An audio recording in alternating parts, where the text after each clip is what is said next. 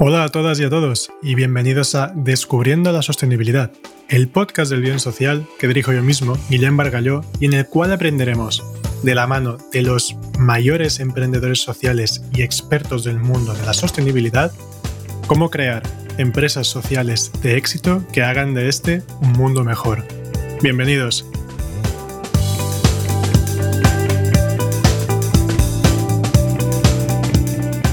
Buenos días, buenas tardes, buenas noches, porque nunca sabes en qué hora escuchas un podcast. Hoy tenemos con nosotros a Sagarra, fundador de Boomerang, la primera startup en España que te permite pedir comida takeaway a domicilio y delivery en envases reutilizables a través de su, ahora sí podemos decirlo oficialmente, su nueva app que ha llegado ya hace muy poquito a las tiendas de Android y App Store.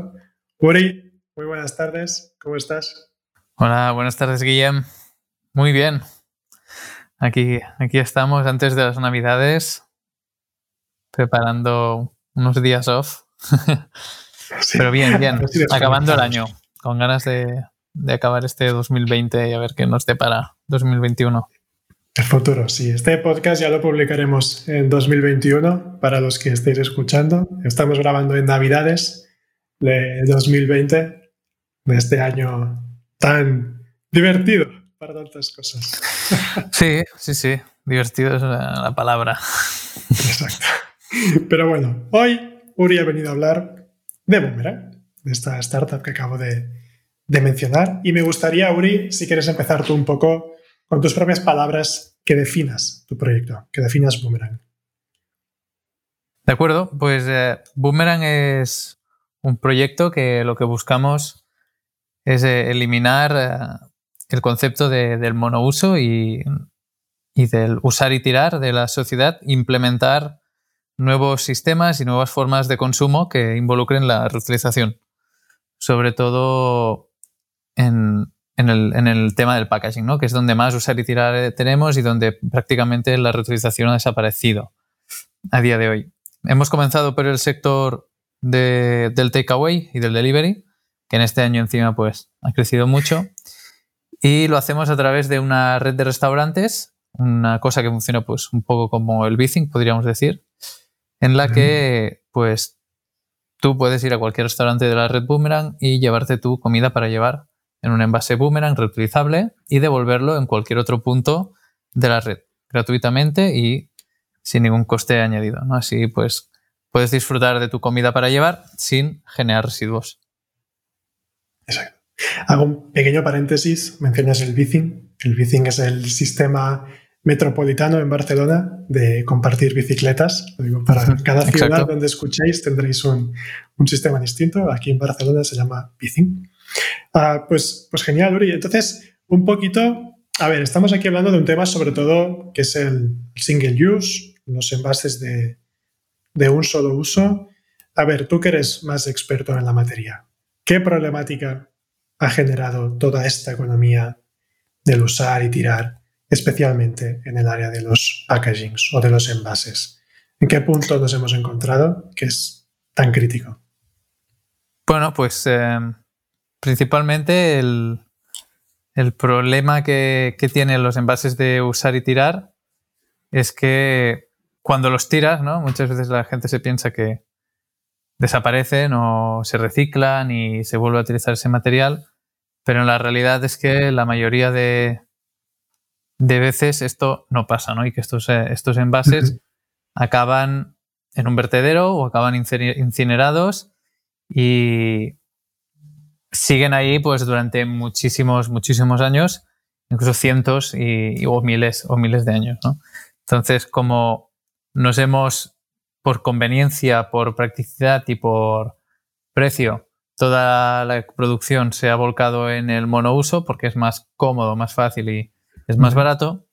Eh, y nadie ha pensado en qué pasa una vez tiramos esos envases en la basura. Hemos acabado con montañas y montañas de residuos, algunos de ellos que quizás mucha gente conoce, pues han acabado en el mar, ¿no? Y han, creado, acabado creando pues estas islas de plástico, estos microplásticos que vemos en la naturaleza, en, nuestros ríos, en, todos sitios, ¿no? en la sal incluso se han encontrado partículas de microplástico. Increíble. Y a ver un poco, tú porque tienes una marca que es más activista, que ha empezado con una problemática muy clara, ¿cómo, qué proceso te lleva a ver todo esta, este drama de los envases, de los plásticos de un solo uso y a buscar y a crear una solución ¿vale? que nos permita eh, cambiar por completo esta parte de nuestra economía y que de alguna forma sea también innovador. Pero claro, tú al final estás innovando con un, servicio que de alguna manera eh, ha existido durante muchos años y por un tema económico se ha acabado resolviendo por un envase de usar y tirar. Pero ¿cómo, cómo, es, cómo es tu proceso para conseguir desarrollar este producto, este servicio y poderlo implementar en la, en la sociedad? De alguna manera, ¿qué, cómo, ¿qué te llevó? ¿Qué proceso te Yo creo que como cualquier emprendimiento y idea innovadora, no, nada, nada sale de una... de la noche a la mañana, ¿no? Es un proceso que tú no te das cuenta, pero se va se va cultivando y, se, va creciendo poco a poco hasta que un día se realiza, pues, o se, se, materializa, podríamos decir, en esta en esto que a día de hoy llamamos boomerang y que puede seguir evolucionando y creciendo, ¿no? Pero básicamente, pues mi curiosidad por el tema comienza alrededor de 2013, cuando descubrí el proyecto de Boyan Slat y The Ocean Cleanup, que es un proyecto en Holanda que intenta crear tecnologías para solucionar este problema del plástico, ¿no? Y, igual que yo, pues Boyan había descubierto este proyecto, o sea, este problema, perdón, a partir de su eh, proyecto de final de, instituto. Entonces fue un poco así, ¿no? Yo gracias a él descubrí el problema, con el problema descubrí los síntomas, ¿no? Que, crean este, este problema y, las causas principales. Y, y de ahí, pues, me llevó a descubrir la solución o el concepto de la solución que sería la, economía circular, ¿no? Y que dejemos de crear una, industria y, y, un modelo productivo que no piensa en recuperar estos materiales que ponemos en circulación, sino que crea sistemas y crea modelos de negocio que incentivan y motivan a recuperar los materiales y a mantenerlos al máximo en, circulación. ¿Cómo llegué a, ese servicio que a día de hoy está operando? Como bien dices, la reutilización no es nada nuevo, es algo que nuestros abuelos y, todas las generaciones anteriores a 1950 pues habían hecho de forma natural y, y que se perdió por, por eso, ¿no? Por pro de la, de la comodidad. Entonces, como a día de hoy vivimos en una sociedad que valora mucho la conveniencia y la comodidad, vivimos en unas realidades diferentes, ya que los, los productos y los bienes se mueven entre continentes, ¿no? Es, un poco diferente, pues teníamos que, hacerlo de una forma diferente y hemos aprovechado pues la, tecnología y, la era digital y, y, los móviles y la conexión a Internet que tenemos todos para hacer esto eh, más fácil y más y posible. Claro, porque al final es verdad. Bueno, yo claro, yo os conozco. a los que nos escuchéis, eh, con Ori tenemos una, buena relación ya hace un tiempo del, sector. Y claro, al final eso es un tupper. Vosotros lo que estáis ofreciendo es un, un tupper que con esto sirves la comida, tú te lo llevas a casa y tienes 14 días para devolverlo a cualquiera de los restaurantes a partners de, de Boomerang. ¿Y cómo fue un poco la primera impresión, tanto de restaurantes como de usuarios, cuando de repente tú llegas con una solución que ahora vende, que se vende de una forma innovadora, porque tienes el tema de la app, la tecnología, etcétera, pero al final es volver a poner en práctica una metodología que ya existía de antes. ¿Cuál fue la reacción de usuarios y, de restaurantes también? Bueno, es algo como aquí en España somos los, los primeros, pues que, hacemos algo así que, y que lo ofrecemos es algo que, que al primero pues tienes que contar, ¿no? Tienes que educar y conlleva mucha educación. Muchas veces la reacción es, bueno, esto ya me lo puedo hacer yo.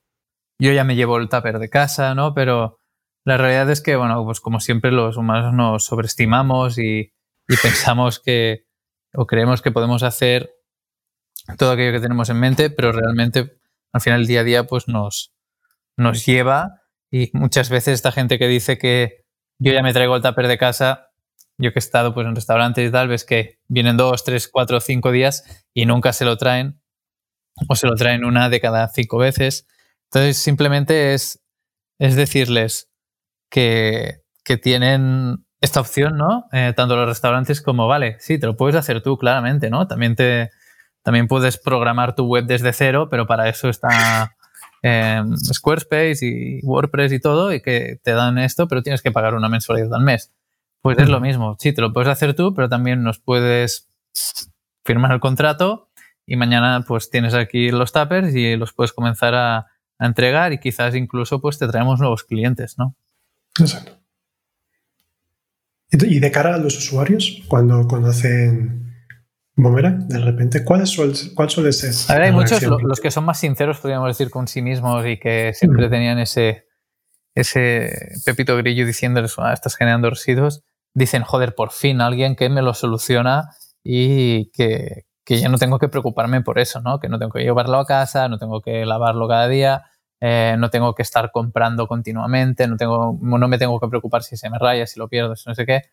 Y en ese aspecto, pues hay algunos que ven mucho valor en, utilizar Boomerang y hay otros pues que, les cuesta más, como todo. Al final, a día de hoy lo que, lo que ofrecemos sobre todo de valor al, usuario final es, o sea, al cliente al que compra comida, es que de una forma fácil no tenga que generar residuos quizás eh, España aún no es un país tan concienciado o donde la sostenibilidad esté tan arraigada en nuestra cultura, o sea, un, un, hecho, ¿no?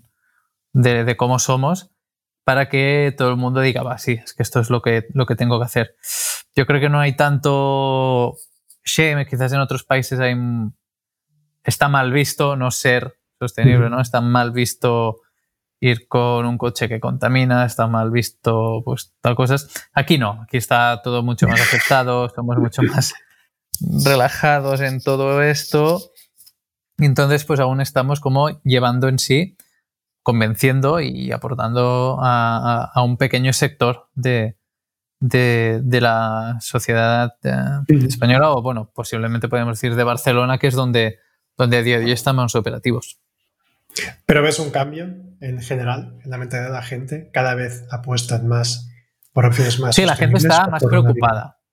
La gente está más preocupada, pero es como todo, pues desde la preocupación o hasta la acción hay muchos pasos entre medio, ¿no? Y yo puedo estar muy preocupado de las guerras en tal país, pero no, no hago nada por ello, ¿no? Entonces, todos estamos preocupados por las cosas malas que, están pasando en el planeta y a las personas de este planeta, pero pocas veces actuamos. Entonces, es un, por eso os digo que tenemos que educar mucho y tenemos que ponerlo, y es esta parte activista que, hemos trabajado, ¿no? De, contar a la gente por qué eso vale la pena. Ese pequeño esfuerzo ¿no? que tienes que hacer, que básicamente es el, el de descargarte la app y, obtener tu código QR. Ya está, es, todo lo que tienes que hacer, porque si eres alguien que viene, como es la mayoría de los usuarios, de forma recurrente a los restaurantes, no te va a costar traerlo, ¿no? Y encima te mandamos recordatorios, te ofrecemos el impacto que estás teniendo. Todos son ventajas en ese momento. Es solo desbloquear ese primer, esa primera resistencia que, eso lo tenemos que hacer a partir de educación, crear un movimiento del que la gente quiera formar parte, de que tu colega diga, pero a ver, deja ya de generar residuos, que tienes boomerang, háztelo y déjate ya, ¿no? Eso, básicamente. Eso, claro, totalmente, porque además también está validado que cada vez cuando un usuario empieza a usar Boomerang, en general lo sigue usando, porque es un tema de conciencia. Y ya es un tema de cuando ya he dado el primer paso, ya luego lo voy integrando cada vez más en mi, en mi día a día. Mm. Entonces, solo romper esta primera barrera y luego ya, bueno, pues irá profundizando en ello, pero creo que ahí hay un, es verdad, es el gran reto de este país, el de salir de la pereza y ponerse a hacer las cosas de verdad, ¿no? Tú decías, ¿no? Y no preocuparte tanto, haz algo. Sí, haz algo. hay pequeñas acciones muy, muy pequeñas y está este Instagram que se llama hemos, ya es algo, esto ya es hacer algo que, que va eso, ¿no? Pequeñas acciones que podemos hacer y no tenemos que estar siempre sintiéndonos mal por, por esto y por aquello. Totalmente. Y has tocado un par de temas que quiero aprovechar que hoy que estás tú aquí con nosotros, que dominas del tema de la, de la sostenibilidad. Primero hago un poco de mención sobre este tema, luego vamos a, a otro. El primero sería poco el tema de, de, la reutilización y el reciclaje, ¿no? O sea, nos han acostumbrado hace años, cuando una de campañas que, que nos hemos ocurrido, a reciclar. Pero lo que realmente propone la economía circular y lo que realmente es efectivo, que ya mencionabas antes, es la, es la reutilización.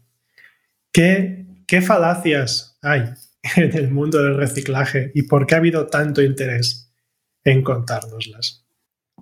¿Y qué verdades? de las suyas. sí, será. Es, es, difícil de decir porque también cambia mucho eh, de incluso de ciudad, ¿no? O sea, por ejemplo, hay zonas en, la península en que no hay reciclaje de materia orgánica, o sea, compostaje. Hay otras que sí. Hay comunidades en las que puedes reciclar de forma más fácil algunos tipos de plásticos, otras en que otros. Así que es muy, es muy difícil hablar del reciclaje como forma general o global. Se tiene que entender como una industria que va acompañada de tecnología y también de, investigación. Y lo que ha pasado, pues es que a día de hoy no había como una definición, podríamos decir, clásica de el reciclaje quiere decir esto, ¿no? Si no es esto, no vale. Y todo se entendía por reciclaje, ¿no? Quiero decir, hasta, hasta el punto en que eh, empaquetar residuos de plástico en, eh, en, una, en una bala, meterlos en un, en un carguero, en un barco hacia China, se contaba como reciclaje aquí, hasta que en China pues prohibieron eso, ¿no? Y como tú lo habías enviado a China, donde alguien te decía que eso se reciclaba, tú ya lo contabas como reciclaje, porque no lo estabas metiendo en un vertedero en España y porque no lo estabas incinerando en España, ¿no? Pero a saber lo que pasaba ahí. Y hay bastantes documentales y películas pues, que enseñan que realmente lo que pasaba ahí es que la mayoría de ese plástico y estos residuos que venían de, los países occidentales acababan igualmente pues, en un vertedero o siendo reciclados en condiciones infrahumanas por pequeños recicladores eh, que no sabían ni muy bien lo que hacían.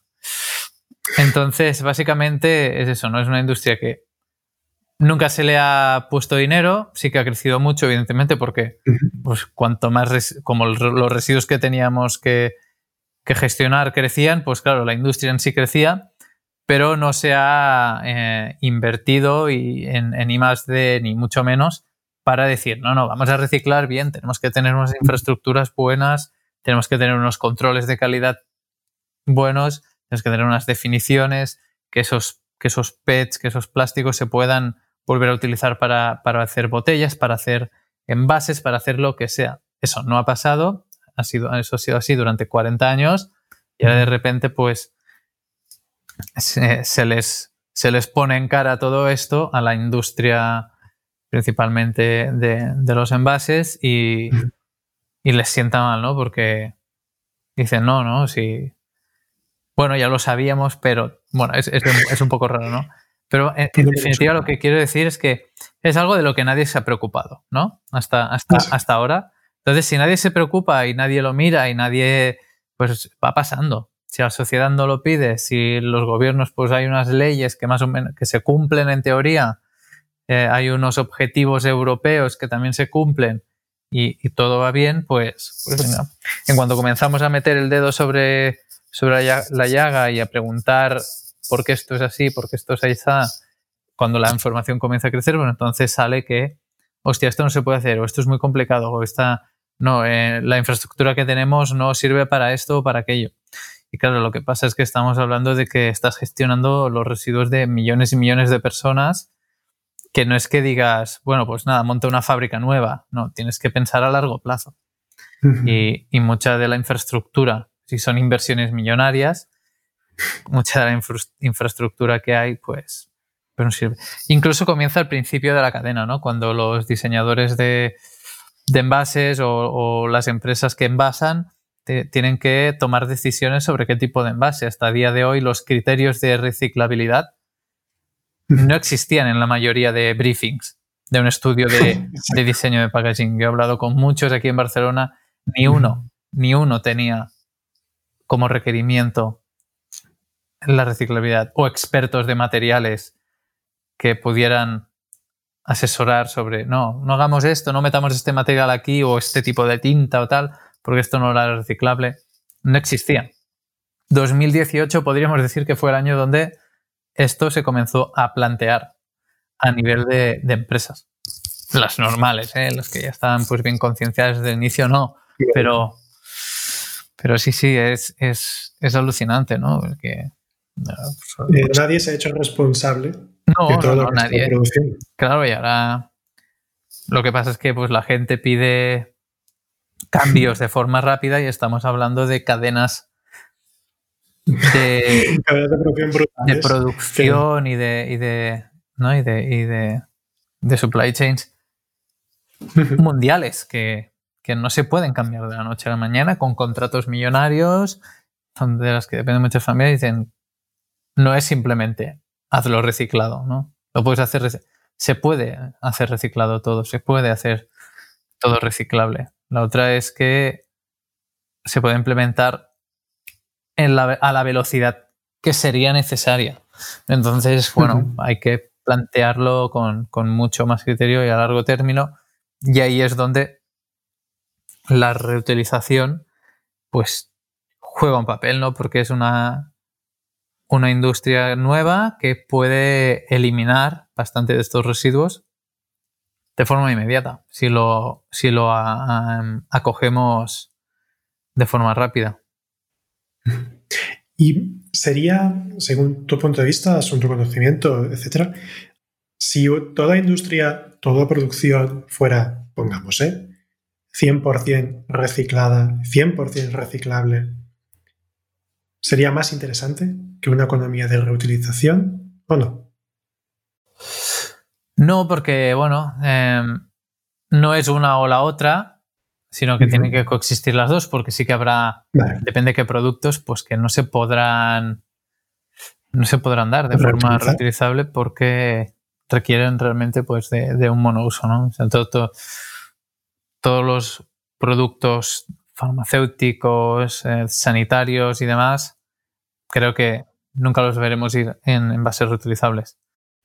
Pero hay cosas que no necesitan de atmósferas modificadas y de preservación y, demás, que tranquilamente pueden ir en, en envase reutilizable y puedes evitar millones y millones y millones de kilos de residuos y de gestión y innecesaria. O sea, al final es, una, es un, es mejorar la efectividad. La economía circular tiene como varios ¿no? es etapas eh, o círculos y cuanto más cercano el círculo del productor, mejor. La reutilización es lo que queda más cerca porque si tú reutilizas, como mucho habrá un gestor en medio que quizás facilita el servicio de limpieza o, el servicio logístico, pero después ya llega otra vez al productor. Entonces, tiene mucho más sentido. Todo lo que se pueda producir de forma, de forma cercana tendría que ir en envase reutilizable. Si no requiere de condiciones de envasado especiales que, que solo se pueden conseguir con envases monouso a día de hoy. Wow, súper interesante. También he aprovechado a preguntártelo a ti como, como experto, porque también de los entrevistados eres el primer experto sobre todo en economía circular y en reutilización. Entonces también te he aprovechado aparte de explicar Boomerang, el porqué de Boomerang con esto, ¿no? Y esto, había otro tema que quería eh, hablar contigo. Eh, mencionabas el tema de, la marca activista, del activismo desde las empresas, que es un fenómeno que estamos viendo cada vez más, que seguramente el gran exponente es alguien que ambos, quizá decir idolatramos es un poco, un hmm. poco fuerte, pero que tomamos como referente, ¿no? que es Yves Schwinard y la marca Patagonia, que han sido grandes exponentes que hemos hablado varias veces, que tú tenías claro que querías tener una marca activista, una marca comprometida con resolver un problema medioambiental, en este caso los envases de solo uso. Bueno, yo creo que es que nacemos simplemente por eso, ¿no? Eh, quizás una diferencia con, con Patagonia es que ellos dicen que pues realmente no necesitarían, no necesitarían existir, ¿no? Porque hay muchas marcas de ropa que visten a la gente en nuestro caso es más, he querido lanzar este proyecto y hacerlo realidad porque es una, es una solución al problema que tenemos ¿no? y que no existe otra solución a día de hoy donde estamos. Entonces, básicamente el, activismo está en la raíz de, nuestro ser y, de, y del por qué existimos. Si no hubo al principio de, de la pandemia, ¿no? Pues quizás lo fácil en el mundo startup, alguien habría visto pues lo que ha pasado y hubiera pivotado al momento a envases compostables. Mm. En, el caso, en nuestro caso no, porque sea, nuestro objetivo es la reutilización. Entonces no vamos a movernos a envases compostables aprovechando una oportunidad a corto término simplemente para para, tener, para crecer más y subirnos a esa ola. No, hemos, nos hemos enrocado en, que la reutilización es nuestro en lo que creemos, en lo que, lo que queremos, lo que queremos ser referentes y, en eso vamos a, continuar. ¿Crees que todas las marcas pueden ser marcas activistas? ¿O hay marcas que por cómo nacieron? No, creo que no. Creo pues que, creo que no, creo que hay marcas que no lo necesitan, creo que hay marcas que tienen que evocar otros, otros sentimientos, ¿no? Y tienen otras, otras luchas, ya sea eh, mejorarle, hacer más feliz a alguien, no sé, llenar estómagos, crear, eh, llevar felicidad a los hogares. Hay, hay otras cosas que, por, las que nace una marca, facilitar X o Y tarea, eh, conectar, no sé las, misiones eh, de, las marcas pueden ser muy diferentes y quizás hay pues, empresas que no necesitan ni, marca ni, ni, ni, tal, que simplemente pues, son más transaccionales.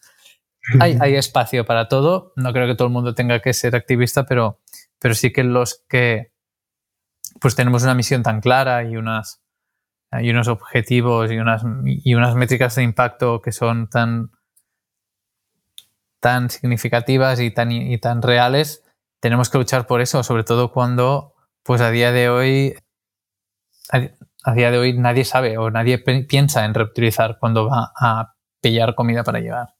O sea, lo, saben los cuatro que tienen restaurantes boomerang cerca, pero ya está. Como mucho, pues el tupper que te llevas de casa es la única opción que se les viene a la cabeza. Eh, pero hay otros países como Alemania en las que hay seis empresas ya compitiendo para ver quién se queda con la mayor red de restaurantes ¿no? de Kawaii, porque tampoco puedes tener muchas eh, opciones. Entonces, pues ahí ya, ya no es que si reutilizable o compostable o que si plástico o compostable. Ahí ya es reutilizable de esta empresa o de aquella, porque ya todo el mundo lo pide. Es como lo normal. Entonces aquí no, nosotros, claro, tenemos que, igual como con las marcas veganas hace 10 años o 5 incluso. En España no, no se hablaba de ellas y a día de hoy pues vegano como, como valor o como tal es algo que positivo, ¿no? O, o plastic free también. Pues ahora tiene que ser anti-single use. a ver si lo conseguimos.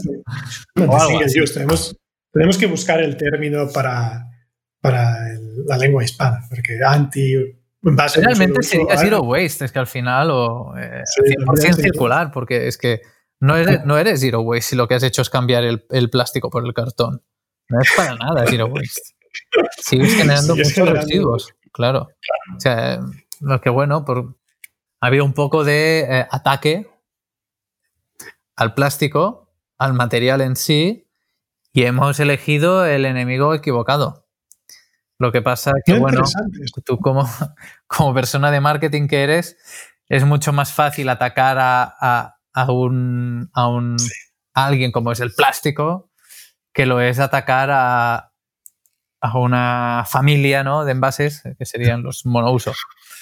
Atacar y destruir siempre es mucho más sencillo que construir. Eso y es un recurso. y, buscamos, un, buscamos un enemigo, ¿no? Entonces, ah, esto ya no es plástico, ya está. La gente se queda como tranquila. No, te dan, te dan un envase que, es, que, que, dices, este vaso es de plástico y te dicen, no, es de maíz. Ah, pues ya está. Y ahora que la gente se queda tranquila. Y lo tira al mismo sitio y hace las mismas acciones y se comporta de la misma forma que lo haría con un envase de plástico normal. Pero por el simple, porque el enemigo es el plástico y si te dicen eso ya no es plástico, ya está, ¿no? Es como... Quedas tranquilo. Eh, no, cambiamos, no cambiamos nuestra forma de actuar, de pensar, simplemente es la etiqueta que nos hace sentir bien con nosotros mismos por esa presión social y por ese ataque desmesurado que se ha hecho al plástico. O sea, yo entiendo que la industria o los lobbies del, de, fabricantes de plástico estén preocupados y hagan sus campañas a favor del plástico. Porque es eso, es que se ha elegido mal al enemigo. O sea, el enemigo es la, economía lineal, la generación de residuos y no, sea, sea del material que sea. Sea del material que sea. Y no tanto, y no tanto el plástico. La forma que usamos, la forma en que, en que pensamos cómo producir. Claro el, Material. el plástico tiene muy buenas propiedades. Bien usado es un material increíble. Entonces, ahí estoy de acuerdo. ¿eh? Se, ha, apuntado mal. Se ha apuntado a lo que es fácil. Se ha disparado contra lo que era sencillo criticar. Claro. Ah, sin conocimiento. Sí, mm, bueno, todo vino. porque yo, yo, supongo que fue en algún momento, al final también lo que se, lo que queda más visible de, a, lo largo de los años es el material plástico, ¿no? Porque es, el único que no, que no acaba biodegradándose o, desapareciendo. Pues bolsas de papel y tal, al final acaban, acaban desintegrándose un poco más, ¿no? Igualmente pueden haber miles de químicos que acaben filtrándose en, en los subsuelos, en las, en, la, en las cadenas atróficas y demás, porque, bueno, pero lo que quiero decir es que lo que queda en el mar acaba siendo el plástico, mm. entonces pues de ahí vino un poco la obsesión, ¿no? De cambiarlo todo para que no, para que no sea plástico y pues estas obsesiones de cambia tus espátulas en la cocina.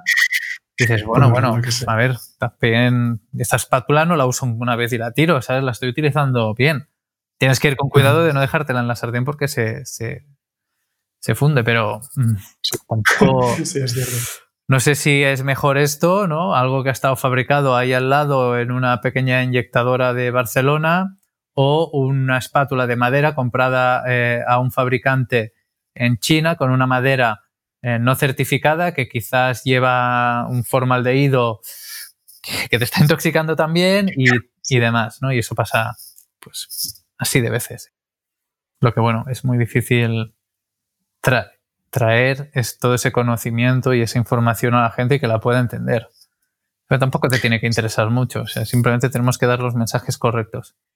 Estoy totalmente de acuerdo, porque la gente al final capta muy poca información o se deja, o se deja persuadir por mensajes súper cortos, súper efectivistas. ¿no? Es que decimos no al plástico, que es como sencillo. Pero ¿por qué? O sea, ¿qué, qué, va, qué hay detrás de este nuevo plástico y qué tipo de plásticos? Entonces hay un trabajo ahí también mucho de cada persona debería investigar. Debería haber mucha más información veraz, eso también es cierto, y que la gente pudiera hacer su propia reflexión con toda la información veraz que existe. Hmm. No quedarse con un titular de no al plástico y ya está. Porque eso es, es peligroso. Sí, todos los dogmatismos o, prohibiciones, ¿no? O, estatutos así como, pam, son, son peligrosos, ¿no? Incluso pues nosotros diciendo no al monouso así tan categóricamente, pues quizás, no, bueno, sería no al monouso, pero pues en algunos casos como es la jeringuilla con la que te van a pinchar, pues, o los, las gasas con las que tienes que desinfectarte, pues quizás sí, o los palillos, ¿no? Yo qué sé. Hay algunas cosas que, sí que pueden, que tienen excepción, como todo en la vida, ¿no? No, totalmente. Y ahora, mira, justamente me, viene de perlas, has mencionado el tema de las jeringuillas, eso lo puedo relacionar con el tema del, del COVID. Y eso es una pregunta que sí que, que quería hacerte a ti, porque en general los proyectos que, que, hemos estado entrevistando aquí en el Bien Social, con el COVID ha habido un, en general ha habido un parón o ha sido problemático. Pero con Boomerang hay una historia que también empieza problemática, pero también tiene sus ventajas. No sé si nos podrías explicar un poquillo sobre cómo ha sido la época COVID para, para Boomerang y cómo la veis enfocado. Sí, Boomerang se constituyó oficialmente en febrero de 2020. Eso es justo un mes antes de, que nos cerraran. Y en ese momento llevábamos ya tres meses de, pruebas en Barcelona con tres restaurantes, pero lo que parecía que tiraba más era la, la parte de, catering, ¿no? De catering a oficinas. Entonces nos habíamos centrado sobre todo en, trabajar pues, con diferentes caterings de Barcelona y, ofrecer la logística inversa y la limpieza en diferentes oficinas. Entonces íbamos ahí, recogíamos los envases, los lavábamos y los devolvíamos limpios a, nuestros, a nuestros caterings. Eso iba muy bien porque íbamos con volúmenes muy grandes. estamos diciendo que evitábamos íbamos a oficinas a sitios donde antes de que llegáramos nosotros, pues cada día se generaban 100 envases monouso que iban a la basura. Y ahora que pues metes boomerang, pues todo esto comienza a, ahorrarse, ¿no? Entonces el impacto es inmediato, tanto para el para el catering como para, para la gente de la empresa. Y además, llega el COVID, oficinas desaparecen eh, las empresas de catering, nuestros clientes se quedan paradas, ERTES, todo, y nosotros en ese momento, pues claro, acabamos de nacer, era yo solo, básicamente, mm, sin, sin equipo, y nos quedamos en parón. Utilizamos ese tiempo pues, para crear un, un pequeño proyecto de ayuda para que la gente pudiera comprar cupones para gastar después en, los restaurantes con los que habíamos contactado y demás, que usamos eso pues para poder seguir en contacto con, con, nuestros clientes o, potenciales clientes. Pero ya vimos claro a, medida que avanzaban las semanas que eso iba para largo, que las oficinas no volverían tan rápido como pensábamos. Y aún en ese momento pensábamos, bueno, julio o septiembre, pero ya vemos que, a punto yo ya, mi mente está en 2022 realmente. Y, y, dijimos, bueno, pues, o sea, ¿qué es lo que sí, qué es lo que, sí que sigue funcionando y que, y que seguro que va a subir? Es el delivery, es el takeaway.